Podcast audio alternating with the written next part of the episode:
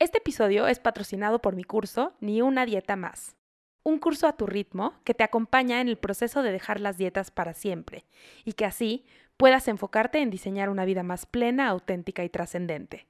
Puedes conocer cómo inscribirte en acuerpada.com diagonal podcast. Es acuerpada.com diagonal podcast. Esto es Haciendo la Vista Gorda, un espacio de gordes para gordes. En esta sección del podcast me escucharás junto a Andy, mi mejor amiga, y estaremos analizando películas, series y situaciones sociales y culturales desde una mirada crítica y antigordofobia. En estos episodios podrás esperar muchas risas, mucha profundidad, todo desde la opinión de un par de gordes. Si te faltaba un grupo de amigues para chismear, lo acabas de encontrar. Esto es Haciendo la Vista Gorda. Bienvenidos hermanos a un nuevo episodio de No Necesitas Algazar.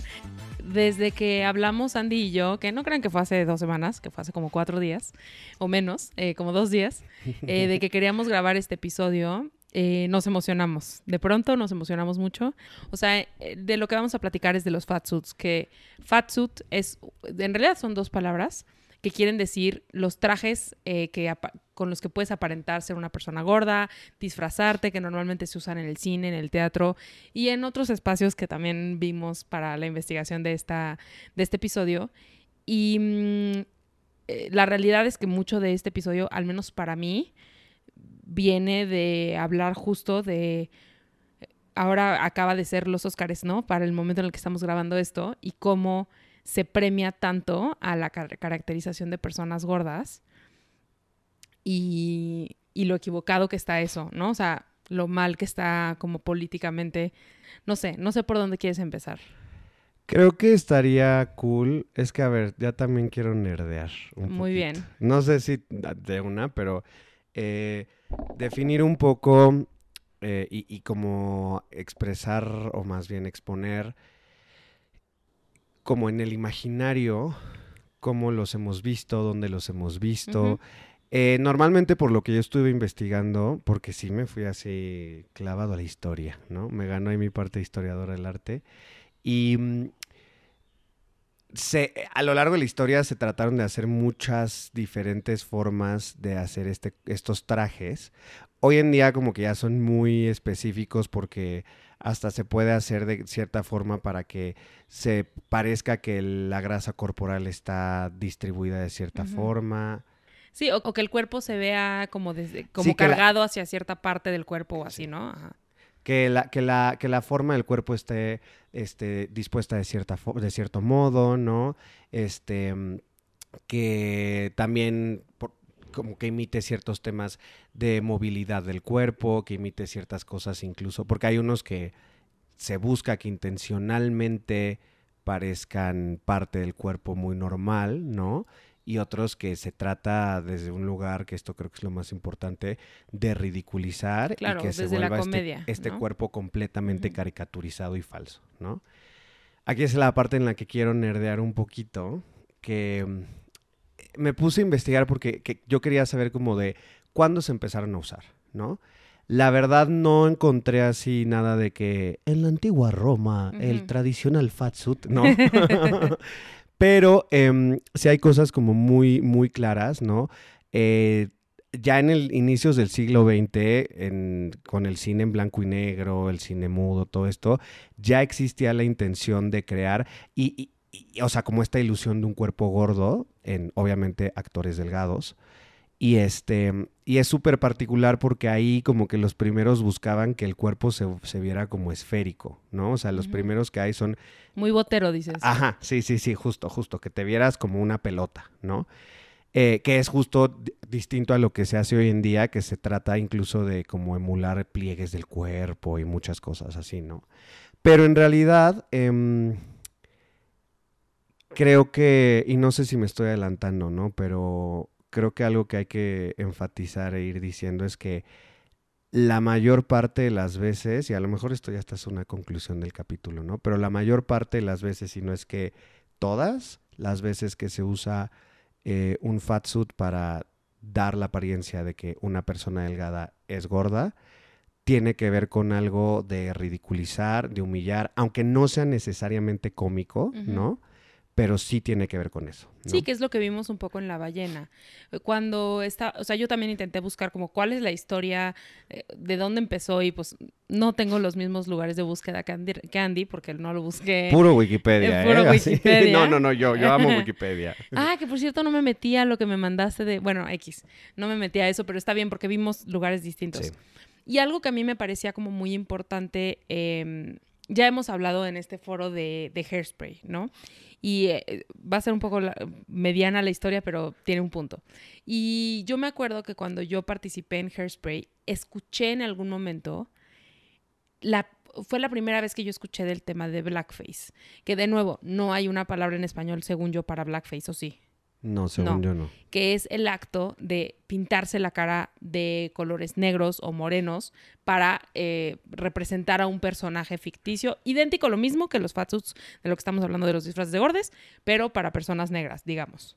Y eso tiene una historia mucho más clara, ¿no? Que eso es lo que yo quería, lo que yo quería ver. Que justo lo interesante es que cuando yo me fui a hacer mi investigación, eh, uno de los primeros usos que se, que se ha encontrado de los este, fat suits es en escenas de blackface.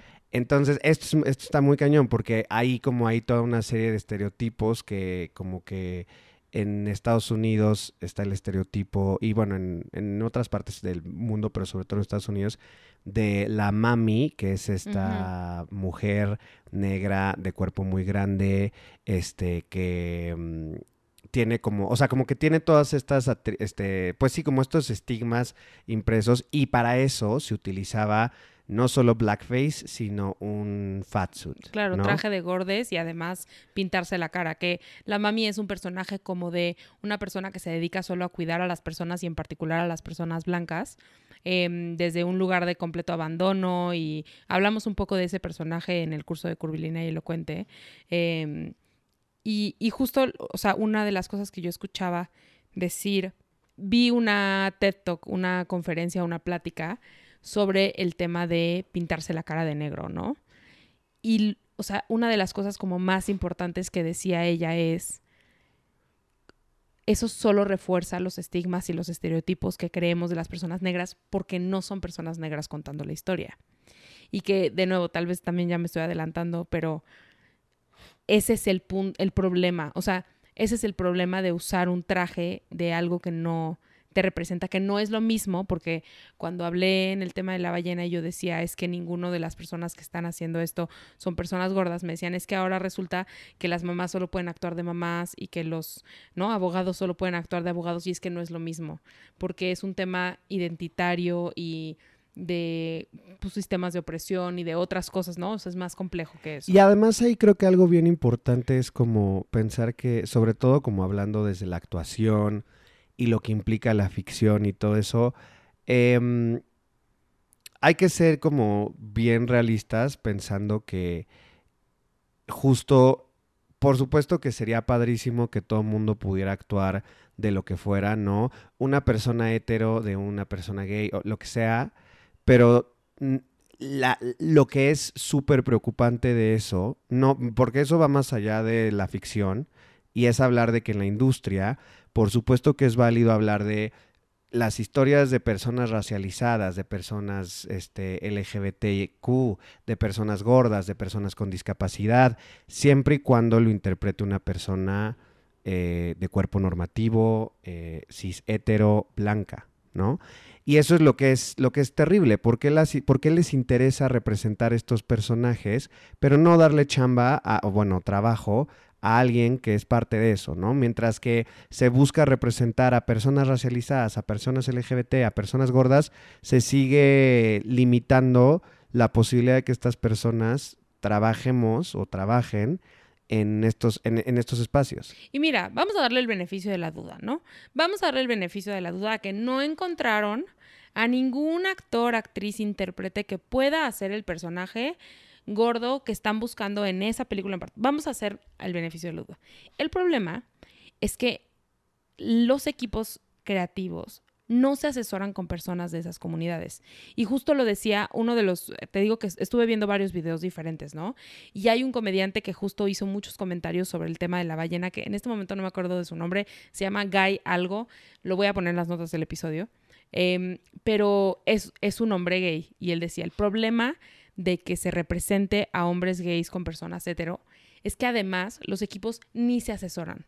Entonces, cuando van a representar, representan al hombre gay que los heteros se imaginan y no el hombre gay que los gays sabemos que existe, que no es que haya una única identidad de hombre gay, pero además ponen todos los estereotipos, que es lo mismo que cuando vemos a Sofía Vergara representar a la latina que se imaginan los americanos. Claro, claro. ¿No? En vez de, o sea, porque aunque ella sea latina, pues ella juega un rol en eso, ¿no? O sea, acaba cayendo en todos los estereotipos porque ella no, no, no, escribe los personajes. Entonces los escriben puras, puras personas blancas y, y no latinas y crean entonces un estereotipo hecho personaje. Y es lo mismo que pasa con el tema de blackface, es decir, pintarse de negro, y con el tema de los trajes de gordes, ¿no? Sí, obviamente creo que cada uno también tiene como sus complejidades, ¿no? Porque también algo bien interesante del fatsuit es que estás hablando de específicamente el cuerpo, ¿no? O sea, no se trata de temas este como de orientación sexual, que definitivamente lo que decías, ¿no? O sea, no hay una forma de representar a una persona gay únicamente, no hay una persona, no hay una sola forma de representar a una persona trans, por así decirlo, ¿no? Pero lo interesante acá es que se trata de cómo luce el cuerpo, ¿no? Y aquí yo te tengo una pregunta, que yo ya tengo medio mi respuesta, pero me, me, me daba como... Me interesa saber qué opinas. ¿Qué pasa o qué crees que se debería de hacer o qué opinas? Cuando, por ejemplo, en una historia ponen a un personaje que a lo largo de la historia sube de peso o baja de peso y pues no pueden hacer que la persona suba y baje de peso así tan espontáneamente y pues sabemos qué implica. ¿Qué es lo que se Yo te digo, es pregunta con truco porque yo ya tengo mi respuesta, pero me o sea, yo creo que en sí mismo el ejercicio del fatsuit en particular, no puedo hablar de todas las, o sea, las otras representaciones que hemos hablado, como el blackface y como representar a una, o sea, por ejemplo, a una mujer trans, pero que la actúa un hombre cis. O sea, no estoy hablando de eso, estoy hablando exclusivamente del fatsuit y del traje de gordes. Yo creo que el traje de gordes en sí no tiene, o sea, no es, es malo en sí. Un poco como pensando en es una tontería lo que voy a decir, pero Diego Boneta fue Luis Miguel a los 20 y a los 50, ¿no? En la serie de Luis Miguel. Entonces tuvo que usar prostéticos para irse envejeciendo, pero no podían cambiar al actor, ¿no? Y lo vemos eso también súper común. Entonces yo creo que los prostéticos y estos elementos de maquillaje y de en sí mismos no son relevantes, sino en el contexto en el que se dan y la asesoría que reciben de activistas gordes. Entonces, por ejemplo, uno de los ejemplos que vi cuando estaba haciendo la investigación fue eh, Thor. Thor en las películas de Marvel es un personaje súper fortachón, súper perfecto en como lo entendemos hoy en la hegemonía, como todos los otros. Pero hay una parte de la, del universo Marvel en el que se, entre comillas, descuida y entonces se vuelve gordo. Y entonces ahí la gordura toma este papel otra vez estigmatizante y demás. Entonces no creo que en sí, o sea, como que el traje de gorde sea un tema, sino por qué es relevante que subió bajo de peso. ¿Me explico?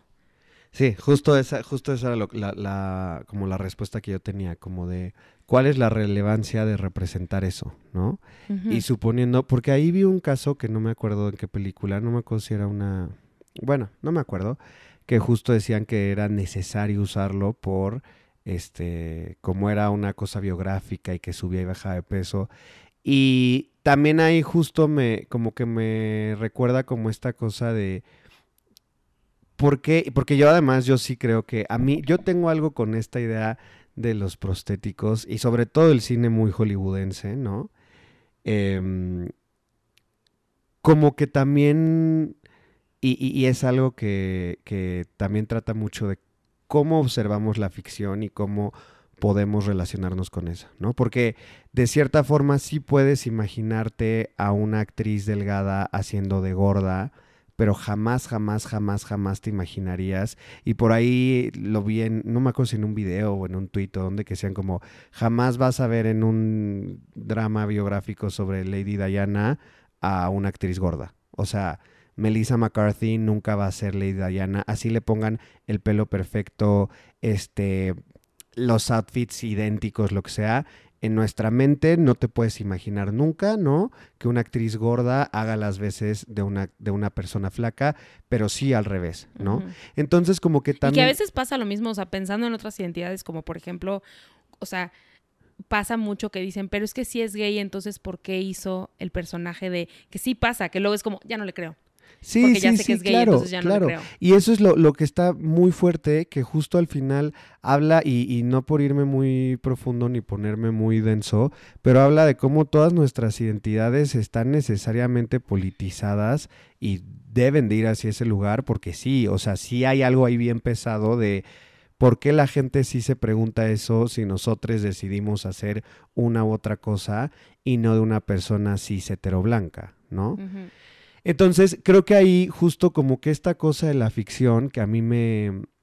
que yo creo que a veces también como que el cine hollywoodense nos ha como acostumbrado a que todo se tenga que ver perfectamente. O sea, no puedes ver justo en todas las representaciones que existen de Lady Diana, que, bueno, sabes que amo y adoro, ¿no? Pero tiene que verse exactamente igual, ¿no? Y si, y si la ven en la tele y no se parece, es como, no, está mal hecho, ¿no? Y entonces como que también yo me preguntaba, en ese sentido de cómo estamos acostumbrados a necesariamente ver todo tan literalmente representado. Bueno, y lo ves en la sirenita que, que está exacto, pasando exacto, ahorita, ¿no? exacto, justo. Pero entonces como de realmente cuál es la necesidad de representar, o sea, en términos ya más bien narrativos y como quieras, ¿cuál es realmente la necesidad de representar esos cambios de peso, de representar y no lo sé, ¿sabes? O sea, no no sé qué tan necesario sea para el punto central de lo que quiera Es que sobre todo al final, o sea, como que yo pienso, ¿por qué querrías decir que alguien subió bajo de peso? Estaba intentando buscar como una razón, como que yo dijera, bueno, si es por esto, pero es que realmente casi siempre lo que queremos hacer es decir, o sea, un poco como lo de Thor. O sea, no podía solo estar despeinado y sucio, porque también, también era todas esas cosas. no, y, estaba y que estaba comiendo un montón y estaba su Pero, por ejemplo, o sea, más allá de lo de la comida y la gordura, él estaba en una bata, estaba metido en su casa, este, eh, o sea, pudieron haber hecho todo eso sin que fuera gordo y hubiera sido lo mismo. Pero la gordura fue una herramienta para decir y pasó esto. Entonces yo pienso en una persona que suba y baja de peso, la gordura es ese momento en donde salió mal. La gordura es ese momento en el que se dejó ir y entonces ahí eh, no es la, o sea, no es lo mismo que ver a Luis Miguel envejecer porque envejeció, porque pasaron los años. Y entonces sí, yo eh, sí son necesarios los prostéticos ahí, porque eh, en particular en esa serie, ¿no? Pero Sí, pasó sí. también en DC SOS, por ejemplo, ¿no? Que brincan en el tiempo y entonces necesitas ver a una Rebeca, que es Mandy Moore, necesitas verla vieja, ¿no? Y necesitas verla joven. Entonces sí necesitas eso, pero la pérdida y la ganancia de peso acaba siendo un recurso para decir, aquí las cosas salieron mal. Y justo volviendo a esto, el, uso del fat suit tiene necesariamente, o la mayoría de las veces, implicaciones súper deshumanizantes y súper, em, sí, como, como, como de burla y de, y de humillación y del este lugar moral, ¿no? De no quieres terminar así. Claro. Que ahora quiero que hablemos, este es el perfecto momento para mencionar lo que me mandaste de vivir la experiencia de Gorde. Ok, sí. Porque justo, o sea, ahorita decías, es no quiero terminar así, ¿no? Entonces, hablemos un poquito de eso. Pues sí, estábamos viendo eh, en nuestras investigaciones wikipedianas y por otros lados que también se ha vuelto bien común recientemente y yo me acuerdo que ya desde hace bastante tiempo, me acuerdo perfecto que una vez eh, Tyra Banks, la famosa modelo, hizo en, tenía un talk show en el que mm, hacía como cápsulas, era un programa muy extraño y muy problemático, súper problemático y Tyra Banks es problematiquísima, ¿no? Em, que hizo un reportaje en el que justo la intención era vivir como sería si fuera gorda. Curiosamente, eh, lo poquito que logré volver a ver, porque ya no me acordaba tan bien de específicamente qué pasaba, era como muy bien intencionado. Pues sí, ¿no? siempre según es bien intencionado. Y este, y entonces lo que hacía era, se, se ponía un fatsuit y además e- es muy chistoso, ¿no? Porque se arreglaba como con un suéter, este, como más conservador. Sí, ya vienen todos los estigmas desde ahí, ¿No? ¿no? Ajá. Desde qué ropa usa. De que pel- el pelito más, este, igual conservador, como este corte más de una señora de, este, 40, 50 años, ¿no? Y va a varias citas y entonces, este, se da cuenta y, quiere hablar, ¿no? De cómo, este, al final cuando les dicen, no, pues es que soy Tyra Banks, todos iban para atrás porque la habían rechazado, la habían tratado pésimo, no sé qué, ¿no?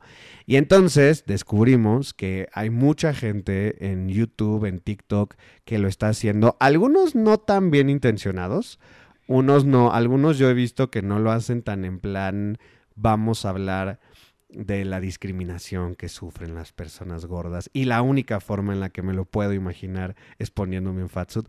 Hay algunos que sí estaban muy en... O sea, que sí lo hacen como en un plan muy challenge, muy... Qué horror, voy a ponerme este traje y vivir ese espanto que es esa vida horrenda, ¿no? ¿Sabes de quién vi eso? Vi, eh, vi un video que ese no lo terminé de ver de Shane Dawson. Sí. em, que yo nunca lo he seguido, es un youtuber y no sé si es un TikToker no, porque es más No, viejo. sí, no, no, tiene ya muchos años. Ajá, solo es youtuber, pero es de los más famosos según yo. Eh, o sea, yo nunca seguí su carrera ni lo he seguido jamás en redes sociales, pero sí ubico quién es. Y mm, hizo, él dice que fue gordo antes, pero eso yo no lo sabía, que eso es otra, otra cosa importante. Varios de los videos que yo vi hablando de esto eran personas ex gordas, que son de las personas más gordofóbicas que hay. Es la verdad. Sí, no, total. Eh, hemos hablado ya antes, sobre todo yo con quien he hablado, hablado de esto o, o quien he escuchado decir esto es, eh, es Pris, eh, la fashionista. Ella habla mucho de esto, de que los exgordos son los que peor odio le tiran en redes y coincido, ¿no? O sea, creo que tiene que ver con esta dominación interiorizada, ¿no? Como, pues yo ya llegué a este lugar de privilegios y entonces todo el mundo podría y bla. Bueno, pero Shane Dawson eh, dice que fue gordo antes, medio muestran ahí una foto, yo no sé nada de su historia, no sé nada, entonces no sé eso, pero entonces el, todo el video se trata de ponerle un traje de gordo a su novio para que su novio vea lo que era, pero desde un lugar como burlón, de ve qué difícil era mi vida y, y burlándose de él porque el traje de gordo, porque además te ponen un traje de gordo ridículo eh, y no lo deja moverse, ¿no? Y es que es eso, que además, ah, o sea, no solo sobra decir que esa, esa idea de vivir la experiencia de ser gorde usando un fatsuit, no solo es como, o sea, justo, Tyra Banks vas a regresar a ser una supermodelo talla cero en cuanto te lo quites, sino el hecho de que pensar que la experiencia, y no porque haya una sola experiencia, pero la experiencia de habitar un cuerpo grande se limite a eso, ¿no? Y además a ese escenario súper específico y es como, no, realmente no, o sea, no hay una forma en la que, o sea, se, se vuelve como esta cosa completamente superficial, como por la idea de, ok, te va a costar un poco de trabajo moverte, ya sabes. Y porque además al final la respuesta es, y por eso tienes que bajar de peso porque se sufre mucho. O sea, yo estaba pensando ahorita como en otros ejercicios que se hacen del estilo, como por ejemplo, transita todo el día en silla de ruedas para que veas lo que se siente. Pero yo no veo que después de esos videos haya una cosa como, y por eso ahora saqué una marca que llega hasta las 6XL para que nunca vuelvas a tener ese problema. Y por eso ahora eh, estoy haciendo una campaña para que se hagan asientos de todos los tamaños en el autobús. O sea, yo no veo que eso ocurra y tampoco vi que ocurriera con la ballena. Por eso se me hace una estupidez que digan que eso beneficia a las personas gordas. No las beneficia en lo más mínimo y las daña, ¿no? Y tampoco veo que esos ejercicios de y pasa todo el día, no, me acuerdo cuando en la universidad que estudiamos que había dos elevadores, ¿no? O sea, eran edificios de cuatro pisos y había dos elevadores, uno en cada esquina, lejísimos uno del otro. Y me acuerdo que uno de mis compañeros se rompió la pierna o algo, usó muletas durante un tiempo en la escuela y que decía como, wow, no manches, ahora veo que si viniera un alumno con discapacidad sería muy complicado llegar a su salón porque hay muy pocos elevadores. Digo, no porque a mi compañero, hola, si me escuchas y si sabes quién eres, o sea, no le tocaba a él hacer toda la campaña, pues, pero no trasciende a nada. No, exacto. Y además, normalmente, digo, a lo mejor ya que te rompes una pierna y estás dos meses, medio que empiezas a experimentar cosas de tener una pierna rota, ¿no? Pero con estos escenarios, porque además esos escenarios donde ponen el fat suit para vivir esa experiencia, ¿no? Es como, no sé, igual esto es una tontería, pero cuando ponen estas máquinas de vamos a hacer, hacer sentir que es a personas que no tienen este útero, cómo siente un, Ah, sí, un sí, sí. este, un cólico, ¿no? Y es como, güey, es una experiencia de tres segundos muy limitada en un contexto muy específico y que además ese contexto específico normalmente tiene que ver con algo humorístico, normalmente tiene que ver con algo muy showcero, ¿no? Así el de Tyra Banks no haya sido humorístico, tenía la intención de ser algo para entretenimiento del público, ¿no? Sí, Entonces- de nuevo, ¿qué cambió en Tyra Banks? Eso. Nada, que además digo, ese es un caso que me encanta porque la señora que este así propició todos los TCAs así desde el 2003 al 2007 que existió su reality show, ¿no? O sea, entonces justo es como no hay ni siquiera una una como una reflexión relevante y ni siquiera una experiencia, o sea, ni siquiera sé qué tanto suceda algo como de empatizar, ni mucho menos. Porque al contrario, estás como de, qué horror que es esta experiencia de tener esto encima, ¿no? Sí, y creo que además, o sea, algo que, que un- uno de los estigmas que promueve esta idea de los trajes de gordes, que es una de las cosas que apunté, es que debajo de la gordura está tu verdadero yo. Y entonces en películas como, no sé cómo se llama en español, pero en inglés se llama Insatiable. No, nunca vi la serie, pero sé que existe. Y es como esta historia otra vez de debajo de esa persona, en el fat suit hay una persona real, ¿no? Y que son cosas que vemos también. Hablé de esto en, en- estuve en el podcast de Teli eh, de Raúl Jiménez y Pablo Lemorán y hablamos de transformaciones de la televisión. Y yo hablé de telenovelas como Llena de Amor, por ejemplo, que era una actriz delgada aquí en México que se puso un traje de gorda y entonces después ya se vuelve ella delgada, ¿no? Y entonces son como estas repetidas narrativas de hay un verdadero tú abajo de ese traje y eso es lo que nos venden a nosotros, ¿no? Como debajo de esa persona gorda que eres, hay una persona delgada esperando salir. Y además eso que incluso cuando, por ejemplo, en películas que dicen que se trata de empatizar, ¿no? De este generar este conciencia todo esto, es impresionante que sabes que abajo hay una persona delgada, ¿no? O abajo hay una persona al menos no tan gorda como la quieren representar. Entonces que sabes que, o sea, como que, y además es eso, en la mayoría de las producciones que al menos me vienen a la mente, está, o sea, es tan evidente y tan intencionalmente ridiculizado y caricaturizado que es como, por supuesto que ahí no hay ni siquiera un proceso de empatía ni mucho menos. Sabes que es porque además es lo muy que da risa. Sí, es muy diferente la, la- la empatía de la... eh, el otro día vi un artículo que decía esto sobre, justo sobre la ballena, que era... eh, una cosa es la empatía y la sensibilidad y otra cosa es la... Decían pity. Cu- ¿Cuál es la traducción de pity? Como lástima. La lástima.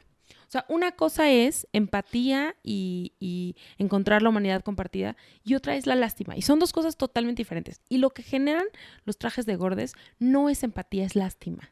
Es, ay, pobre. Y eso en algunos... mejor de los Ajá, casos. en el mejor de los casos. Porque en realidad lo que se busca hacer es ridiculizar, Ridiculizar. ¿No? Ridiculizar. Sí. Em, y creo que... No que sé, es lo mismo que se buscaba con el blackface eh, en sus orígenes. Era burlarse de la comunidad negra y de todos los estigmas que habían y actuar, entre comillas, como ellas y bailar como ellas. O sea, de ahí nace de una ridiculización y humillación y así. De ahí viene, eh, por eso pensaba yo tanto en el blackface, que nosotros no somos quienes para hablar de eso, ya lo sé, pero, pero me hacía pensar muchísimo en eso que además todavía sigue, ¿no? O sea, todavía el blackface no hemos entendido que es algo que no se debe de hacer. Y nuevamente me queda esa pregunta bien presente, ¿no? Como, ¿por qué te interesa traer estas subjetividades? ¿Por qué te interesa traer estas corporalidades? em, solo desde un lugar deshumanizado. ¿no? Claro. Y, y- creo que la respuesta ahí tiene que ver completamente desde una, desde pues sí, una, una tradición, que también de eso tengo varios datos, de mucho tiempo, de el cuerpo es algo risible, el cuerpo es algo, eh, y obviamente, a ver, no el cuerpo, no, los cuerpos normativos, los cuerpos extraños, los cuerpos distintos, los cuerpos, este, que no son canónicos, te entretienen y te dan risa, ¿no? Y esto se puede rastrear. Se puede rastrear. Porque Sarah Bartman, dices, porque Sí, sí, sí, claro, claro. Y, desde mucho la, tiempo la gente no lo va a entender, pero para que... Pero bueno, eh, los zoológicos humanos que justo traían a personas racializadas, ¿no? Este, y, eh, y, eso es más en el siglo XIX, pero desde el siglo XV, siglo XVI, o sea, estamos hablando terminando la Edad Media, eh, la idea de los bufones, ¿no? Los bufones, sí había algunos bufones que eran como personas que, pues estando peros, pues así. personas que hacían comedia de pie. No, pero en realidad el origen, el origen de los bufones eran personas normalmente con discapacidades. Pues como Quasimodo. Exacto, exacto. Personas con discapacidades que em, iban a entretener a las cortes, ¿no? Y entonces desde, desde hace más de 600 años es o sea, el, cuerpo distinto es digno de ser este humillado, de ser degradado, que además es bien interesante. me dolió el corazón. Y no, y no me voy a ir tan. Es que está horrible, está horrible. Porque está súper arraigado en, O sea, sobre todo pensando en que de verdad me dolió. O sea, pensando en todas las personas con discapacidad que conozco. Y, o sea, imaginarme a esas personas hace 500 años o más eh, siendo como ridiculizadas así, como que se me hace Pero espera, acá hay un giro de tuerca bien interesante, que justo, em, eh, por ejemplo, en la época del pintor Diego Velázquez, el pintor de las meninas, que justo en, en las meninas salen eh, algunos personajes que tienen ciertas discapacidades físicas, ¿no? Discapacidades motrices, que son parte de la corte porque en un momento era este lugar muy extraño en que estaba bien visto eh, que tuvieras de entretenimiento a personas con discapacidades porque lograban entrar a la corte real y porque no los no iban a tener trabajo de ninguna otra cosa. ¿no? Entonces era este doble discurso bien que extraño. siguen existiendo esas dinámicas. Claro, claro, claro. Sí, sí, sí, sí, exacto. No, que es como este con las personas, por ejemplo, de talla pequeña, ¿no? sí, que es bueno, mínimo les estoy dando trabajo. Exacto, les estoy dando trabajo, pero es ridiculizando, ¿no? Y, y digo, esto ya es por irme más, les digo, eh, con este tema me... Y me dieron muchas ganas realmente de conocer que eso sí no llegué a encontrar cuando se empezaron a utilizar por entretenimiento los fat suits, ¿no? Em, entretenimiento entendido en vamos a burlarnos de, pero también estos, estos este, bufones, ¿no? gozaban como de ciertos privilegios por entretener a la corte que muchas otras personas no. Y ahí ves a Sofía Vergara, dice. Sí, que es, es que justo, entonces es como, y, también eso, ¿no? Por ejemplo, pienso en Melissa McCarthy, que cuántos papeles humorísticos no ha hecho, que son intencionalmente, que son completamente gordofóbicos y que son súper estigmatizantes, pero que se vuelva esta, esta, esta espada doble filo que es como, pues sí, estoy entrando a la industria, estoy haciendo algo, tengo que entrar de esta forma, pero, ¿no? Entonces se me hace bien interesante ver y preguntarnos, y por eso este mini rastreo, ¿no? Y, te digo, después ya mucho tiempo más adelante, eh, también en... Es que, híjole, yo, o sea, voy a nerdear un minutito más y ya. Em, también pasa esto que se me hizo bien interesante, porque creo que lo de, o sea, como que el problema de raíz del fat suit es pensar esta relación entre el entretenimiento y el hacerte pasar por gorde, ¿no? Y está muy cañón porque mm, eso ha pasado en el, en el teatro de Shakespeare. Hay un personaje muy famoso que ahorita no me acuerdo, que después se hicieron incluso óperas sobre este personaje y que era un personaje gordo. Era, era, era el protagonista. Estamos hablando que acá había otro entendimiento de los cuerpos y todo, ¿no? Pero igual tenía, a pesar de que no era flojo, no eran esos estereotipos y esos prejuicios que tenemos ahora, era una persona como este, súper eh, vividor, súper... Avariciosa y así, Ajá, ¿no? ajá. Sí. Y súper, este, como maleado, como, como muy astuto. O sea, como que igual estaba ligado con, con, Con estigmas. con estigmas que tienen que ver hacia algo negativo o no deseado en la sociedad. Aunque no sea lo que nosotros asociamos Sí, no hoy, estaba asociado con McDonald's, Exacto, pero exacto. estaba asociado con avaricia y Sí, con malicia justo, y con así. Justo, ¿no? Y entonces ver cómo va pasando todo ese, todo ese recorrido que... Y además eso, en, en la- en las óperas de Verdi, que también tiene un...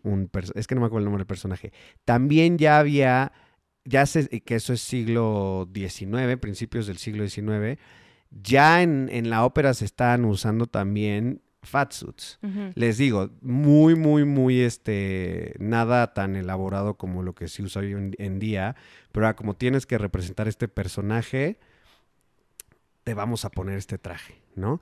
Entonces es súper interesante ver cómo sigue esa línea de el cuerpo no normativo puede entretener, ¿no? Y es algo risible y se va a caricaturizar, ¿no? O sea, porque ya no solo es el me voy a reír específicamente de ese cuerpo, sino voy a crear este, toda esta serie de caricaturas, de imágenes exageradas, deshumanizantes, porque es entretenido, ¿no? Sí, creo que algo muy importante que ahorita estabas diciendo cuando hablabas de Melissa McCarthy es entender que no. O sea, yo, por las personas que más compasión tendría, es por los actores, las actrices, los intérpretes, les intérpretes que aceptan estar en esos personajes. O que, no, no siendo delgades, por esas personas no tengo tanta compasión. Más bien me refiero a las personas gordas que aceptan estar en personajes que siguen estigmatizando la gordura o sea, por incluso a las personas que aceptan participar en programas como Kilos Mortales, Claro. tengo mucha compasión por esas personas, porque el mundo es bastante imposible para las personas gordas. Por quienes no tengo compasión es porque personas que explotan, y es que ya sé que ya mencioné un chorro de veces La ballena, no vamos a hacer un episodio completo de la película porque fue muy duro para mí verla, pero, o sea, ver cómo el escritor de la obra explota la gordura de esta forma y ahora el, director de la película. O sea, no se nos puede olvidar que la industria es por dinero y que esa gente trabaja por dinero. No sé si el dinero es lo principal en sus cabezas a la hora de crear, porque hay gente que yo amo de la industria y, por ejemplo, digo, no tiene nada que ver, pero amo a Lin Manuel Miranda y él también está en la industria del entretenimiento y también gana dinero de eso. No sé si es lo primero en sus cabezas, no creo. Para muchos de ellos, de ellas, la pasión está ahí pero al final no se nos puede olvidar que el dinero está ahí y que ellas están usando estos recursos para hacer dinero. Y son personas además delgadas que, so- que se sirven de estas de estos estigmas y de estas ri- ridículas ridiculizaciones para hacer dinero. Entonces es muy diferente el rol que juegan eh, pues de nuevo esta persona delgada que, que hace esto a una Melissa McCarthy hasta donde yo lo alcanzo a ver como que tengo un poco más de compasión por ella pues No, y también creo que pasa en muchos momentos, ¿no? O sea, también con personas racializadas, con, o sea, con personas con discapacidad Claro. también, que pues es lo que hay y pues, híjole, pues me lo voy a echar, ¿no? Y pues lo voy a hacer. Y obviamente también qué chido quien puede no hacerlo, ¿no? Pero también viene desde otros lugares hasta medio a veces de cierta o pues sí, como como sí, no, como que o por ejemplo, no sé, pienso en representar que esto, que esto es muy fuerte.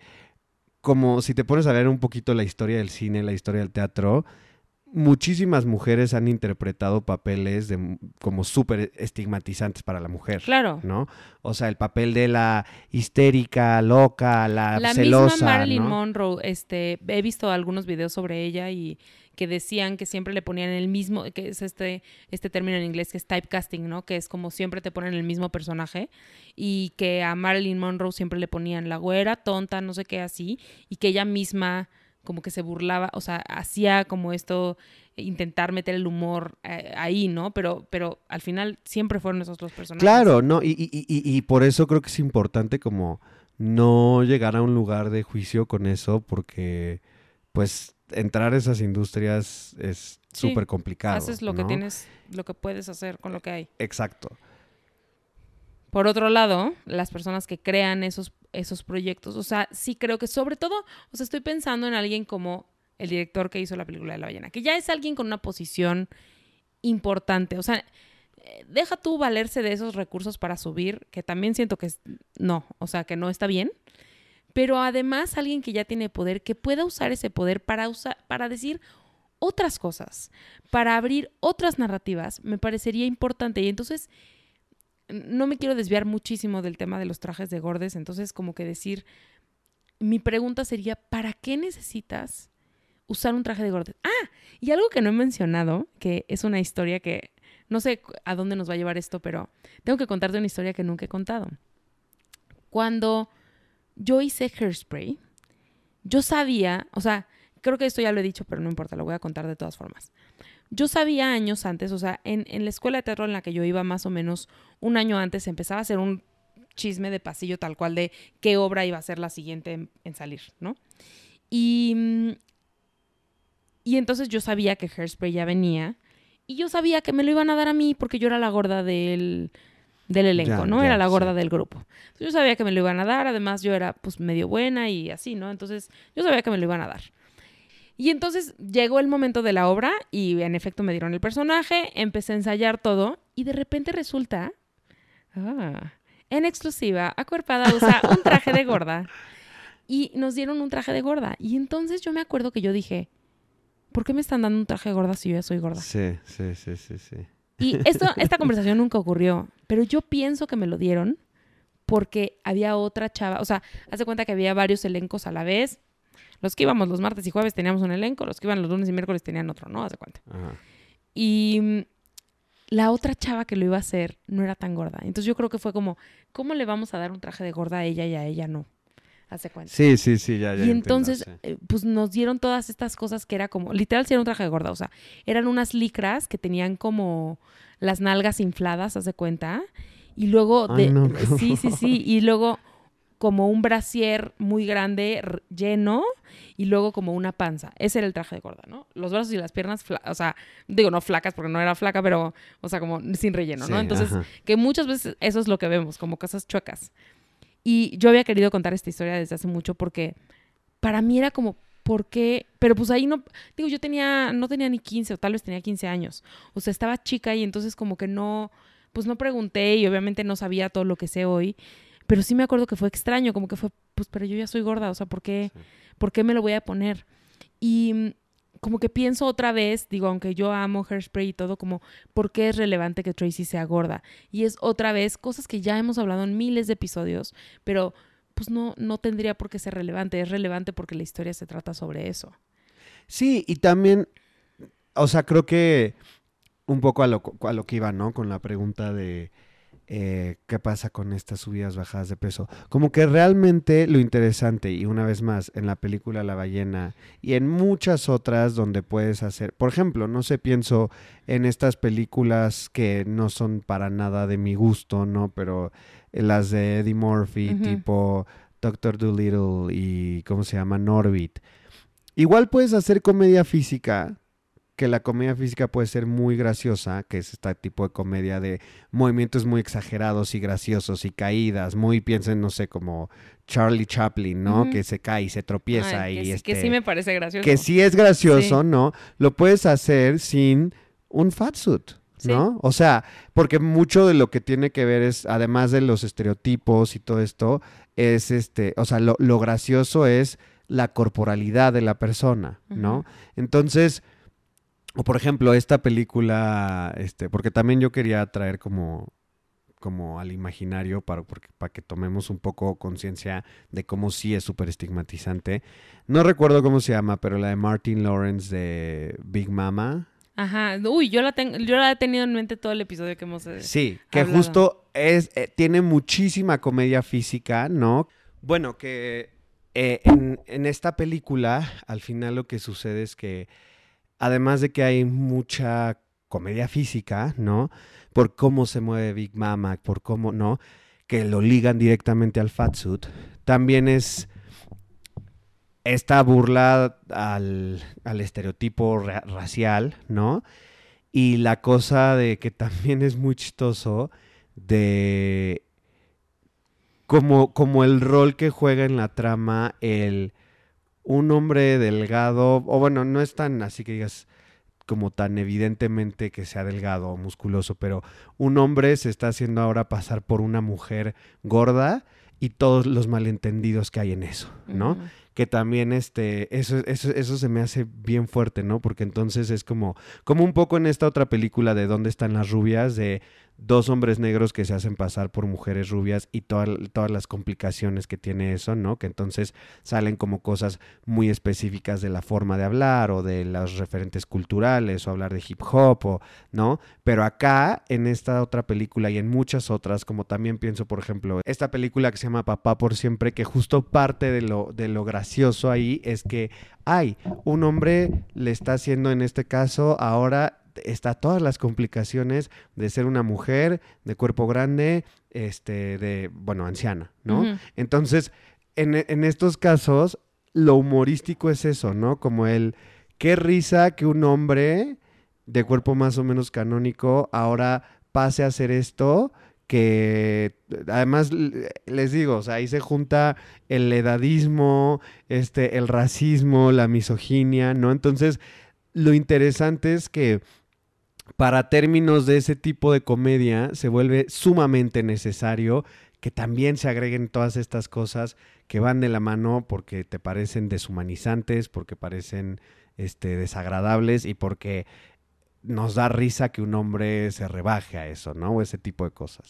Sí, fíjate que algo que, como ya para ir cerrando, em, que observé una y otra vez en, o sea, porque Andy se dedicó a hacer investigación eh, seria y yo... Muy, histórica, eh, muy histórica. Busqué videos de YouTube.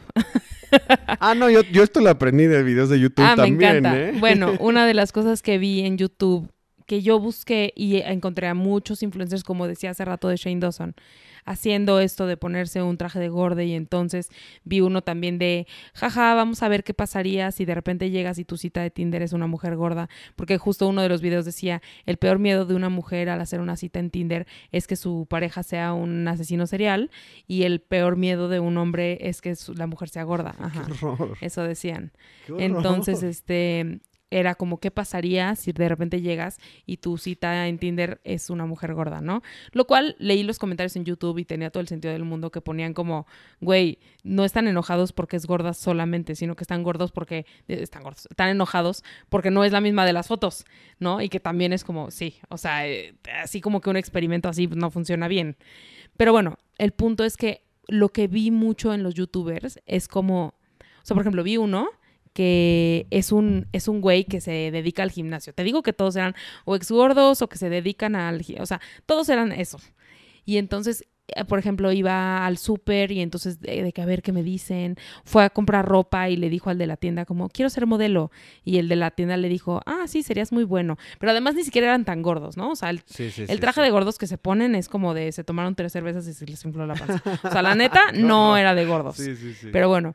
Y entonces así, luego va, al gimnasio y entonces habla con los del gimnasio y va de antro o a un bar y entonces habla con, ¿no? Y repetidas ocasiones era como, ay, los del gimnasio fueron bien lindos con él. Ah, los de acá fueron bien lindos con él. Ay, miren, en el bar todo el mundo se hizo su amigo.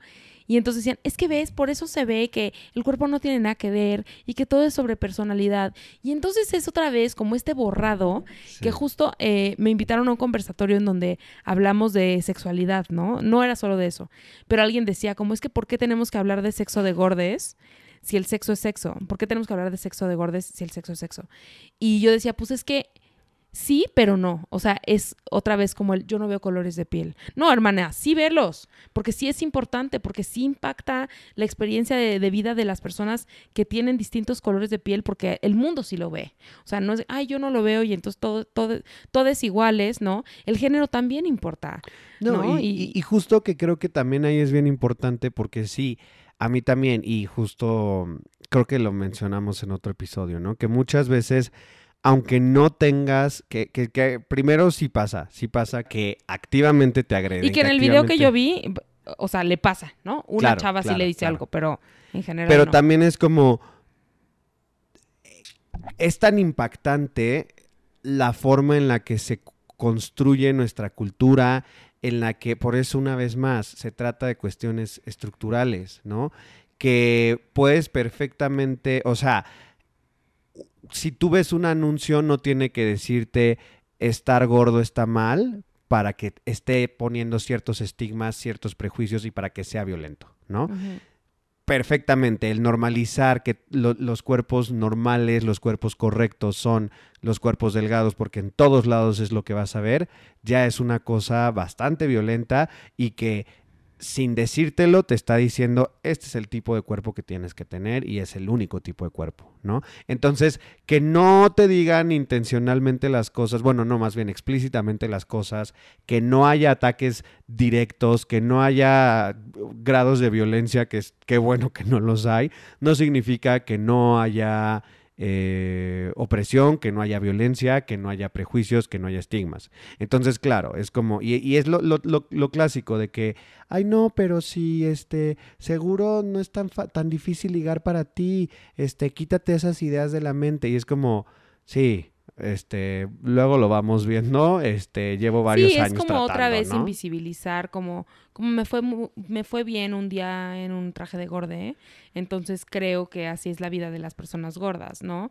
Em, que además, por supuesto que, o sea, por ejemplo, decían, ¿no? Como de, de uno de ellos, como em, es que te fue súper bien porque ve la personalidad que tienes que vas y te le acercas a la gente en un bar. A ver, primero estaba grabando un video de YouTube, ¿no? Entonces traía Es lo que te digo, todo es en el marco y en el contexto de que es para Y dos, pues a lo mejor es una persona que siempre ha tenido buena autoestima para, o no buena autoestima, pero siempre ha tenido los recursos para acercarse a la gente en los bares. Pero la gente gorda que ha vivido una tras otra tras otra violencia no está dispuesta, o por ejemplo, le habla a la gente en el gimnasio. ¿Tú crees que la gente que ha sido violentada toda la vida va a ir a hablarle a la gente en el gimnasio? Entonces no es una cosa de actitud, que eso es lo que más daña. Entonces, o sea, creo que un poco para cerrar, como, bueno, no sé si quieras decir algo más. No, bueno, sí, o sea, también quiero como decir algunas cosas de, cierre. Sí, como que creo que si yo eh, diera un mensaje sería como, o sea, como dos cosas, ¿no? Por un lado, si estás en la industria y si tienes la posibilidad de contar historias distintas, que creo que eso es lo que siempre acabamos diciendo aquí, em, como cuestionarte eso. Y también cuestionarnos todo el tiempo de las películas que vemos, que eso es un ejercicio personal que a lo mejor no tiene ningún impacto social en, como en grande, pero bueno, como hacer este ejercicio de cuestionarnos qué pasaría si este personaje no fuera gordo, que fue justo lo que tú y yo hablamos saliendo del, de la película de la ballena y que fue parte de lo que incluimos en la, en la publicación. ¿Qué pasaría si este personaje no fuera gordo y qué atributos o qué personaje está haciendo la gordura y empezar a observarlo desde ahí, porque entonces sí, efectivamente, si Charlie no hubiera sido gordo, la ballena no hubiera sido lo que fue y no hubiera ganado tantos premios, probablemente no. Em, y eso es lo que tú y yo hablábamos, ¿no? Entonces, em, eso, no sé, ¿qué quieres decir? No, justo pensar que, o sea, igual lo que yo siempre termino diciendo, ¿no? Que hay que ser espectadores críticos, ¿no? Nuevamente eso, pensar sobre todo eso que decías, enfatizarlo mucho, ¿no? Eh, ¿Qué rol juega el cuerpo gordo en toda esta narrativa, ¿no?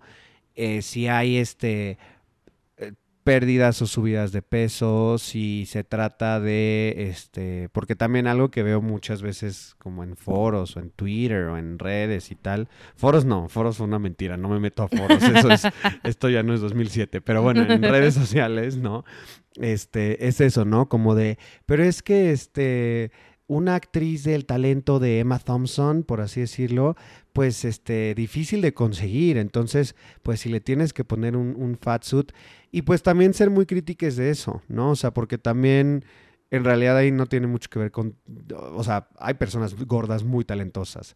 Tiene que ver con otras cosas de prestigio y privilegio, ¿no? Y definitivamente considerar que pues los fat suits son algo con lo que creo que la industria podría no vivir perfectamente, ¿no?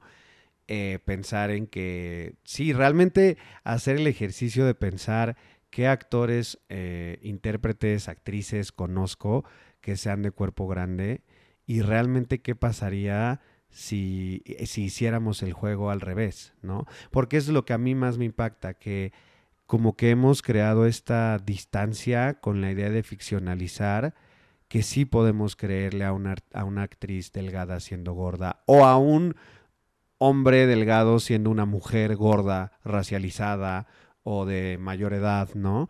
Pero no podemos imaginarnos que una... Lo típico, que te ponen una actriz este, de 30, 40 años y entonces ya dices como de, ay, esa está muy vieja. Pero ¿por qué sí lo podemos imaginar al revés, no? Entonces como que realmente preguntarnos cuál es el lugar de cómo nosotros observamos esto y apuntar hacia, mm, sí, hacia realmente eh, ejercer una mirada mucho más crítica y nuevamente, y por eso traía yo también todos estos datos como históricos, pensar realmente por qué nos entretiene el cuerpo y por qué nos parece divertido.